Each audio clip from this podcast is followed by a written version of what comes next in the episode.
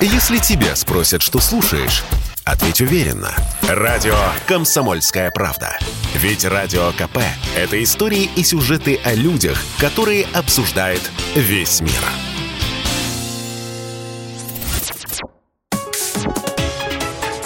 Политика на Радио КП. Владимир Варсобин для Радио КП. Для понимания, что же, черт возьми, происходит вокруг Украины, давайте сначала решим, нужно ли это. Знание умножает скорбь, а вера дает утешение. Но если вы все-таки решились, понять, что происходит, придется выкинуть из головы все, что транслируется по телевизору, а в особенности идеологию. Что-то вроде диет, отказ от сладкой веры – в существовании на Земле ангелов и злодеев. Придется исходить не из того, что в Кремле засел кровавый режим, а в Киеве нацисты, а из холодных, пусть даже неприятных фактов. Итак, напомню, с чего все началось. А вот ни с чего. Ничего не предвещало. Мир боролся с вирусом. И тут под Новый год Россия отправляет на Запад бумагу с условием ее непременного подписания. НАТО по этому документу обязывалось не принимать новых членов и не размещать войска в тех странах блока, которые были приняты в Альянс до 1997 года. Страны НАТО должны отказаться от ведения любой военной деятельности на территории Украины, а также других государств Восточной Европы, Закавказья, Центральной Азии. Западу предлагалось не капитуляция даже, а скорее новая Ялтинская конференция 1945 года, где Сталин, Рузвельт и Черчилль поделили мир на зоны влияния.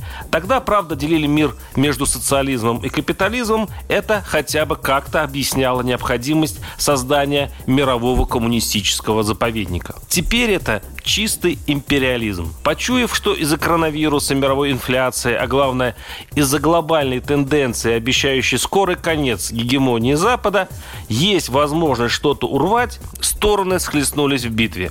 Но нетерпеливая Россия оказалась впереди всех. Похоже, она созрела. Опять быстро исчерпав возможности развития внутри, она снова стала искать их снаружи и окунулась в любимую и обычно победоносную политику, благо на это у многочисленных русских имперцев всегда есть запрос. Как хорошо в декабре заметил один из них, мы президента критикуем не за то, что он слишком Путин, а за то, что он недостаточно Путин. И вот на второй десяток своего правления настоящий Путин максимально максимально сблизился с тем образом, который рисовала пропаганда. Максимально, но не до конца. Да, вокруг Украины идут учения. 150-тысячная армия у ее границ. Это факт.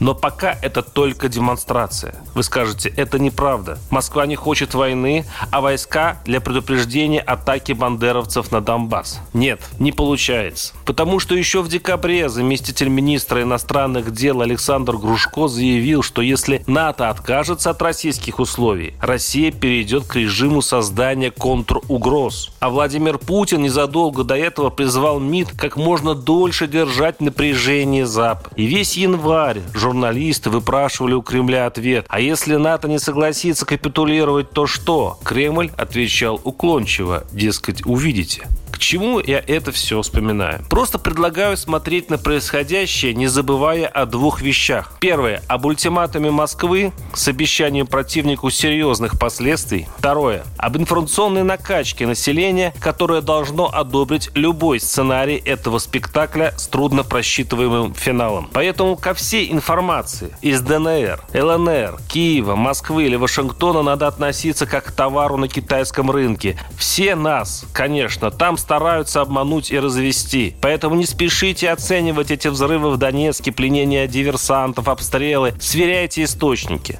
Если нет надежных, читайте пропаганду обеих сторон. Правда будет посередине. Но и главное, я хочу сказать, нет войне. Даже если стараться, нельзя придумать повод, чтобы начать убивать русских и украинцев, идти брат на брата, сжигать чужие, а если вдуматься, родные города. Нет войне. Надо чаще говорить эти два святых слова, чтобы спасти жизнью и нашу совесть. Варсобин, YouTube-канал, Телеграм-канал. Подписывайтесь. Политика на Радио КП.